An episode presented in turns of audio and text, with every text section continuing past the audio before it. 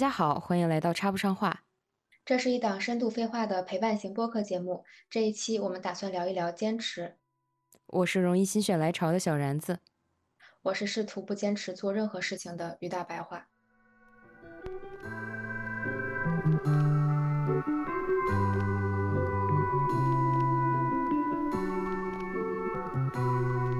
一一个微博很有意思，是说中国人一直在追求一种我呃，就是你一定要费十分努力才能看起来毫不费力的一种状态。大家都想展示的，我其实没怎么努力，我就是平白无奇，然后考上了哪儿哪儿哪儿，然后我就是天赋异禀，然后所以才什么什么什么。但是其实我自认为，所有的事情都需要大量的努力跟付出才能得到结果。对我觉得天赋它只是一个基础。对，其实我们普通人都根本没有用到天赋这件事儿。嗯，就是你的天赋，除非你是那种就爱因斯坦那样的天才，不然我觉得我们正常人的那些天赋，可能只能帮你比较快速的入门，或者比较快的摸清这个门道，或者你比较聪明。但是我见过的所有的人，也可能我见的人比较少，但我见过的大部分的人，即便是那种非常聪明的。他们之所以取得成功，也是付出了超级多的努力，就不嗯是我没见过谁是单靠聪明就可以过得很好的。嗯，是，而且我觉得可能呃，对于更多就是我们普通人来讲，那个不叫天赋，可能叫优势。嗯，从一个个体身上，他总是有他更擅长的什么，相对而言，他其他方面的长板，对吧？我我我是觉得还是有的，但是像我也理解你说的那种天赋，是指那种天赋异禀的那种情况。呃，这一点我跟你非呃可能持不同的意见吧。就是我我嗯我理解你说那个天赋，我觉得那个叫小聪明，就是那个在我的世界里面叫小聪明。就是比如说啊，你理解，就比如说你学习一个东西，就拿攀岩来说，就是嗯呃，可能有一些人他第一天去就可以爬的特别好，大家都会说他很有天赋，但嗯是，嗯，他一定要是要经过大量的训练才能从呃不太会爬，然后慢慢慢慢往上，然后爬到很厉害。不会有一个人天生生下来第一次去岩馆，然后就能爬到世界级的那个水平，我不相信有这样的人。或者说，如果真的有这样的人，那他也是一定是前期经过了其他跟攀岩类似的训练，他才可以在攀岩这方面有这样的天赋。因为我也认识很多，就是比如说攀岩很有天赋的人，但是他们每一个人都付出了至少比我，哎，但是我也很菜啊，就是他们付出的东西远比我付出的东西要多得多得多得多，即便嗯，他们是一个很有天赋的人。所以你觉得就是我还是没太理解，因为我我觉得小聪明是一种人为的结果，就是我认为的小聪明是指，就是你第一天你攀的很好，但是后面你发现你攀的很好，就不去努力，但是能让别人就是同时你的成绩又能保持在就是没有那么差，我觉得这个叫小聪明。哦但是我，我的那个我说了，就是我的小聪明就是等于你说的那个天赋，可能就是因为，比如说啊，嗯，我小的时候上学上学，就是能比较快的抓住老师想讲的重点，因为老师可能一节课四十五分钟，他的二十分钟是重点是精华，你其实只要嗯掌握了这二十分钟，你就其实剩下的你也不用怎么听，你也会听得懂。就是你就会抓住，迅速的抓住这个这个东西。我觉得这个东西是一种是一种，天赋，对，就是与生俱来的一个能力。但是他在我这儿就把它叫成小聪明，就是我觉得哦，这只是你的小聪明，它只能支撑你，比如说可以比别人更快的考到六十分儿。就是可能同样的情况下，嗯，大家学这一个东西，比如说我考到六十分儿需要，呃，正常人需要一个小时，那我可能需要五十分钟或者半个小时就可以达到这个状态。但是我觉得从六十分到一百分，每一个人就即便是你的非常小，有非常多的天赋，非常多的小聪明，你也需要付出特别大的努力，你才能从六十分到一百分。嗯，是的，或许你知道。或许嗯，你知道盖洛普优势吗？我不知道，我去查一下。那你对说，对，就是它那个里面就是它是一个测试，然后嗯它在测试以后，它会给你这个人的十种能力吧，还是什么，就是给你一个那种十种天赋能力的一个排序和测评。对，嗯然后他的那个测试不是会问你主观感受，是让你嗯，去做，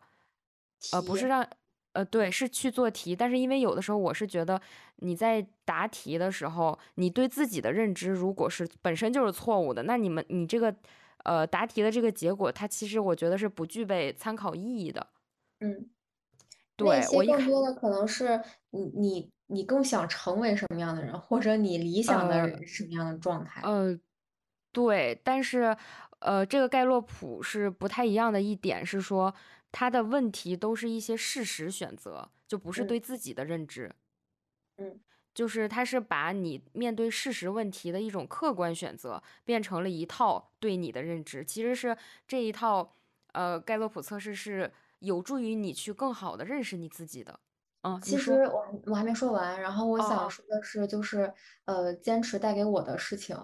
呃，带给我，嗯我想说的是，坚持带给我的好处跟我对坚持的一种看法吧。就嗯是，呃，我是觉得坚持的确给我带来了很多好处，比如说我考上研究生，比如说我读了很多书，或者呃，我的运动的状态越来越好，还有就是更多的可能是你磨练自己的心性。因为我觉得，呃，可能我现在觉得自己每天的生活都是在一个培养自己的心性，跟让自己的各方面日趋变得更好的一个一个路径。嗯，对，但是呃，其实我很，我在开始的时候说了，我在试图不坚持做任何事情，因为我有一天听到了一句话，这句话又成为了另外一个点醒我的一个呃一个警钟，就是他说，当你意识到你在坚持做一件事情的时候，其实你已经不想做这件事情了。哦，怪不得我刚才说的那个看书，就是阅读和看视频，我都没觉得是我在坚持做它，对，就是是这个其实是一个挺悖论的。东西。对，就是哦，当你真的喜欢这件事情，或者当你真的就是你的生活里面需要每天做这件事情的时候，你不会觉得你是在坚持做这个事情。我一直觉得坚持这个事情就带着几分我不情愿，但是又很悲壮，然后就是觉得我好像很厉害，我在挑战我自己的那个状态。但是我是觉得人是不可能一直处于一种我要挑战我自己的状态的。嗯对，就是比如说像我运动呀，或者我早起啊，我完全没有觉得我在坚持做这件事情。比如说有的时候我跑步呀，或者什么的，然后或者健身，然后大家会说：“天啊，你好自律啊，你怎么这么棒？”我就我就觉得啊，我完全没有觉得自己是因为自律在跑步，我也完全没有觉得自己是在很痛苦的坚持这件事情，就是单纯的因为我觉得那个想跑了，时间我是挺想去跑步的，对。对，然后，对，所以这个是我觉得挺挺有趣的一个点吧。然后我现在反而觉得很多人让你去，你要坚持什么，坚持到底就是胜利。我觉得更多的我听到这种话，会觉得他是在给我洗脑和灌输鸡汤。因为我觉得一个有自驱力的人，他是不会觉得我每天在坚持看书，我每天在嗯坚持学习。就是我认识的那些呃非常优秀的人，或者每天在坚持学习，在保持他们良好习惯的人，没有这样的悲壮，也没有这样的，就是要嗯要把自己的这个呃做的这个事情苦难化或者夸张化。大家就嗯是在很正常的在做一些自己喜欢或者自己觉得对的事情。嗯，它就已经变成了感觉是一种自然而然的事儿，根本就不需要你去过脑子思考。对，就嗯，包括比如说有人每天做饭，然后就说：“天啊，你每天坚持给自己做饭吗？”我就觉得就是非常的奇怪。还有说那种你你以后会每天坚持给你的爱人做饭吗？或者你你会每天坚持送你孩子上学吗？我就会觉得这件事情就很这个问题就很嗯很离谱。对对，就很离谱。对，就是，所以我现在越来越不希望自己是在坚持做什么事情，因为我觉得，嗯，我们活到现在，你自己喜欢什么或者擅长什么，其实你大概是有一个感知的。就是一嗯，件事情，如果你真的到现在为止你都完全没有做得来，那可能你也不一定能做得更好。然后有，一些事情，你可能就是做到现在，你觉得自己做这方面很得心应手，那你肯定会喜欢在这方面再继续做下去。是，所以我们就有这样的选择的自由。然后我会觉得说，嗯，就现在自己在摒弃那种苦大仇深的坚持做事儿的，然后灌输鸡汤式的那样的感受。嗯，对，但是可能。这些这些坚持对于一个呃学生或者对于一个有非常明确的目标导向的人，他们可能更需要这一点。但是可能在我们的生活当中，我是觉得呃没有什么太大的必要。嗯，对，但是我知错。道这个是我的自己的想法，可能很多人会觉得他非常的无厘头。嗯，或者有的人他可能就是喜欢这种坚持的那种矛盾感，就是你一。边觉得很痛苦，但是你却坚持。然后你战胜了你自己，就每天打卡，然后那样的，对，我见见过特别多。就是我当时考研的时候，就拿考研为例吧，因为我真的觉得考研是一个比较短期，但又不是那么的短，然后呃能做这件事儿，然后能迅速的看到效果的一件事儿吧。然后嗯当时我考研的时候，关注了很多考研博主。他们每一天在打卡，然后在做笔记，在给大家分享笔记，在记录自己每天都做了些什么，然后每天都有大量的输出和感受。我我关注的这些人，没有一个人考得好的，啊，真的就是就我当时就觉得我非常不能理解，他们每天做特别精美的笔记，然后就是类似于手账那样的，然后还要每天给大家分享，说今天又整理了什么什么什么。我觉得他们就是在沉沉迷于整理，而不是沉迷于学习。对，我刚才就想说，他们有点形式主义了。对说实话，我觉得笔记这种东西，对于反正对于我自己来说吧，它的实用性应该是大于美观性的。就是当你。去考虑怎么把笔记做得漂亮的时候，你整个人的那种目标就已经早就跑偏了，你做这件事儿的目的就已经跑偏了。对的，我就是这种感嗯受。然后果不其然，我当时第发现 第一个非常努力的，然后没有考上的博主，他是考研失败了以后，我非常震惊。我在想，一个每天这么努力打卡的人，为什么会考不上？直到后嗯来我看到了第二个、第三个，就是我所有关注的基本没有考得好的，然后我突然就意识到了这一点。嗯后来我就觉得说，包括我现在在做读书笔记嘛，然后大家就问说你怎么做读书笔记，然后我就给他们看，就是其实是一些很碎片的，可能有的时候是一些感受，有的时候是一些摘抄，有的时候嗯是一个截图，但是我就是只是想记住这些东西而已。嗯然后可能会有一些人，他们在什么进读书打卡群，然后每天打卡，每天分享自己的感受。如果这件事儿可以让他们更好的吸收和理解这本书，那我觉得很不错。但是很多时候，这个就沦落成了一种形式主义。是的，我记得我之前看过易立竞的一个呃比较短的视频，他嗯。当时就呃拿起一本自己呃几年前阅读过的书，然后再重新翻阅，然嗯。后就是随机的翻到某一页儿的呃那种那样的一种形式哈，然后他嗯。随他就说他非常喜欢在阅读一本书的时候，比如说某一句话，或者在某某一某一段文字里面，他嗯。引引发了他的一些思考。或者嗯。是就是他的一个触动，他都会直嗯，接写在旁边。对，对，然后他当时就重新翻阅的好像是一本诗集，我记得，然后上面就有着他的一些当时读完的一些触动也好，或者引发的思考也好，就写在上面。我觉得这些就是这些是非常好，但是又不是那么形式化的一种沉淀和积累。对，就是我感觉，当嗯，很多事情你想把它展现给外界，其实就，是一个很不健康，或者说危险的事情。对，我觉得很多东西都是为了内化，而不是为了你看完这个书，然后发到朋友圈儿证明你看完了这个书，也不是为了你呃去了一个地方，然后你一定要打卡说你做了这件事儿。就很多事对，情都是自。己的事情，为什么要公公之于众？就是然后获得比如说点赞什么样的满足感？嗯，没错儿。像我平时旅行的时候，我不太愿意就是拍风景或者是拍什么，就不不会拍很多，可能偶尔也会去拍一拍比较让我觉得比较好看的那一瞬，比较美的那一瞬间哈。但我不会说到一个景点我就去拍一个，呃，就嗯，是写着它的那个名字的那种，大。石头啊，或者是大匾牌的那种，嗯 就是不太会干这事儿。因为我觉得美丽的景色，就是当我，嗯，用眼睛去，去去越去去看他们的时候，就是那那个时候那一刻的情绪也好，或者那一刻我所感知的美，才是最真实的，最我觉得是最最棒的。像照片，它可能只是呃提醒你曾，经帮助我们记忆。对帮助我们记忆，说你以前来过这个地方，然后可能会勾起你当时的一些回忆，然后包嗯，括当时来到这个地方发生的事情和你当时的情绪啊，等等等等。对，我但我一直不觉得就是呃拍照留念是一个必须要做或者必要的事情。是的，包括我嗯最近其实，嗯，比如说有的时候会经历一些非常感动或者非常想记住的时刻的时候，我都会嗯跟自己说，也不是都跟自己说，就是我会内心觉得说用眼睛记住就好了。嗯就没有必要一定要拍个照片或者怎么样。那个时候你会觉得你拍照片是会打扰到这个情境的，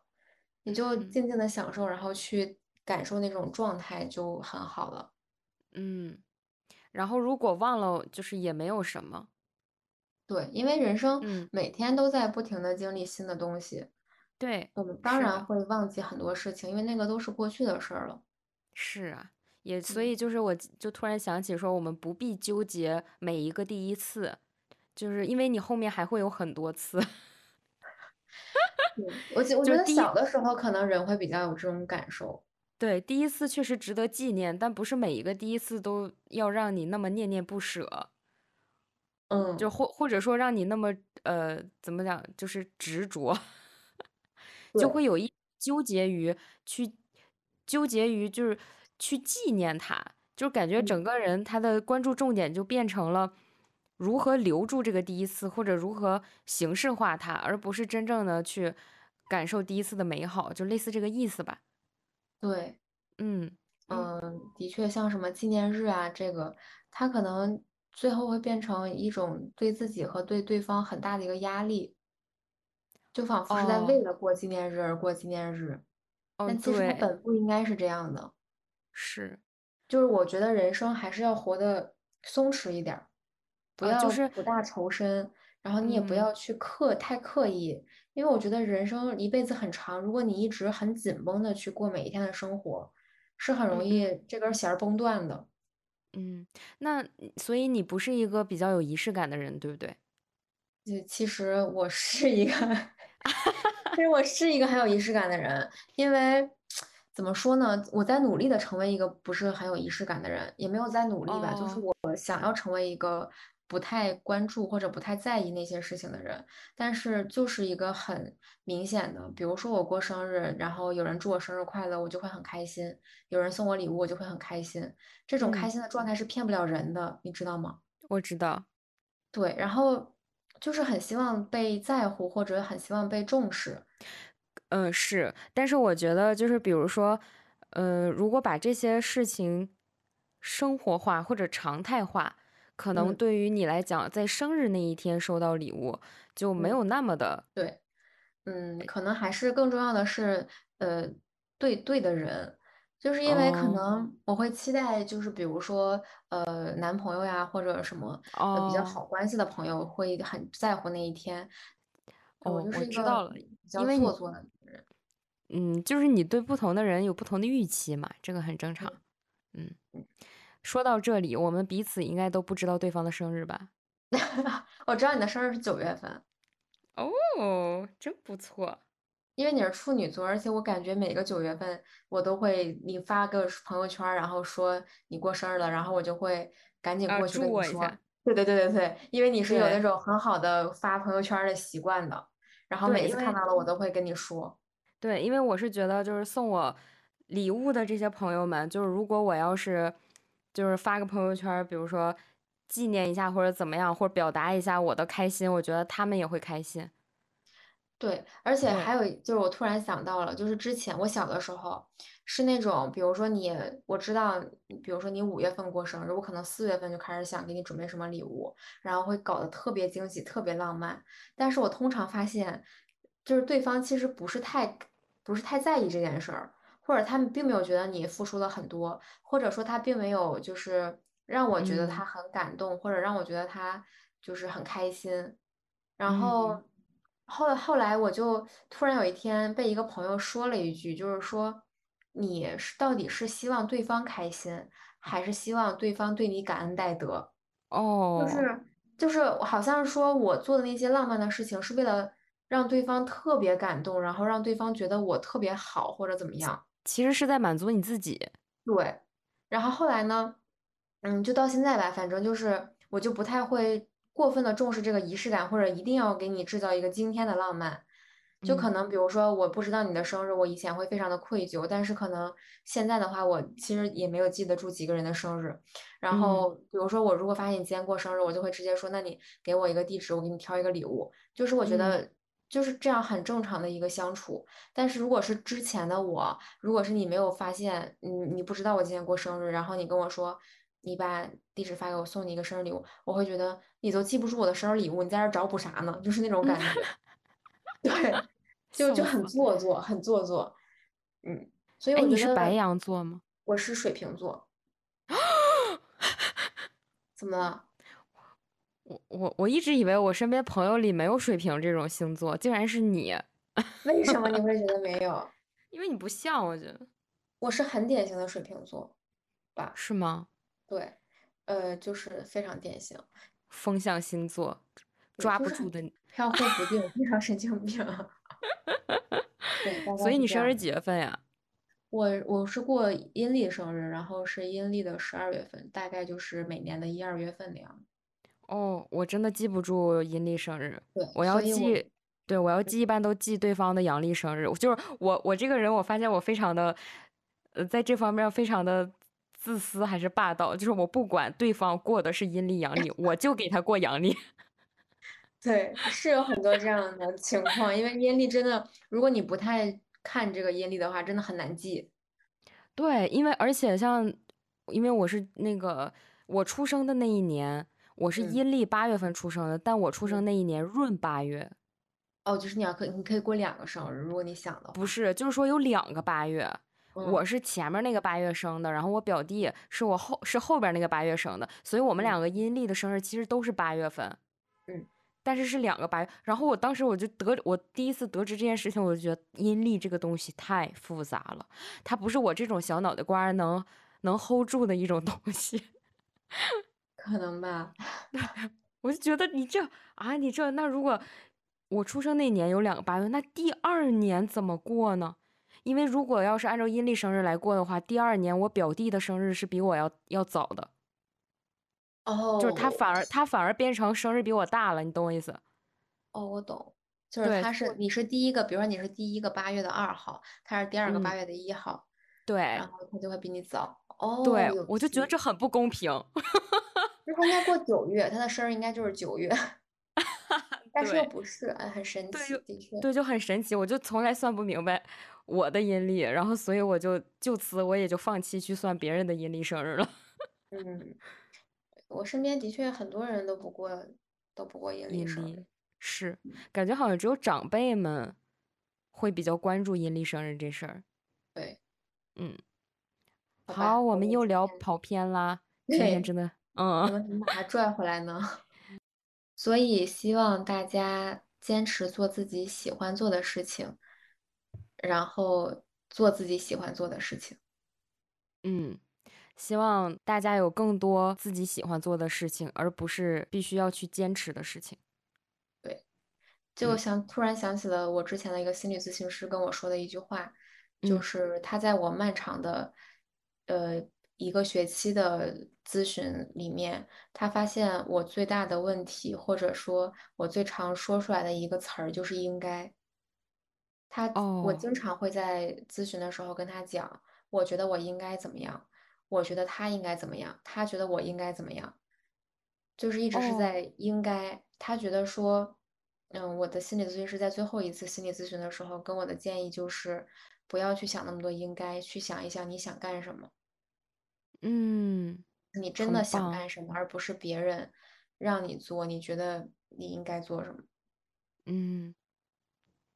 对，确实就是一个自我觉察嘛，就是现在这个词儿非常的流行，觉察。嗯，嗯，所以就是希望我们都可以过一个松弛一点儿的生活。棒棒的。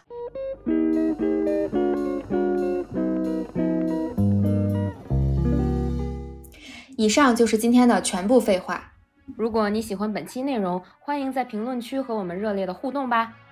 插不上话会在每周日和每周三晚更新，欢迎大家关注、订阅、转发。我们下期见，拜拜。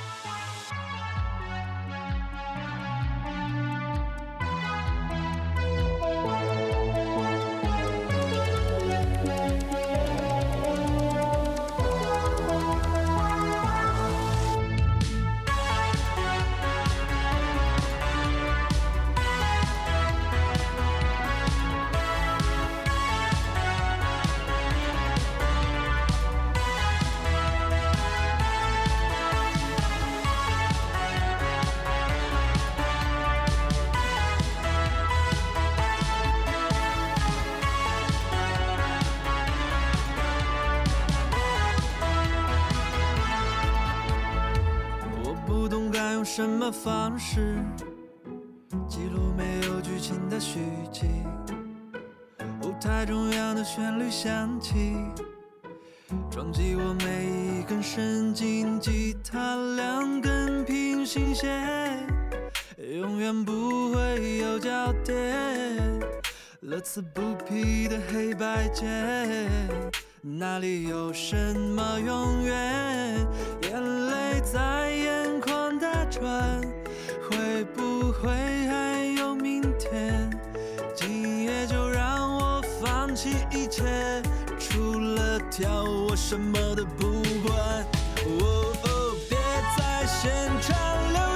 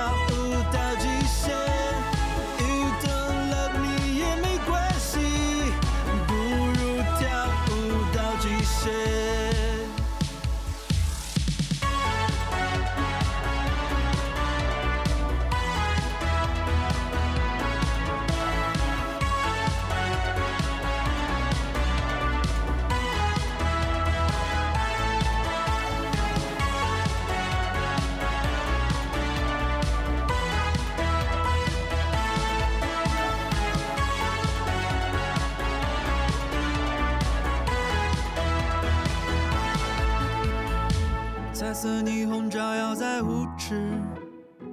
每个人长着你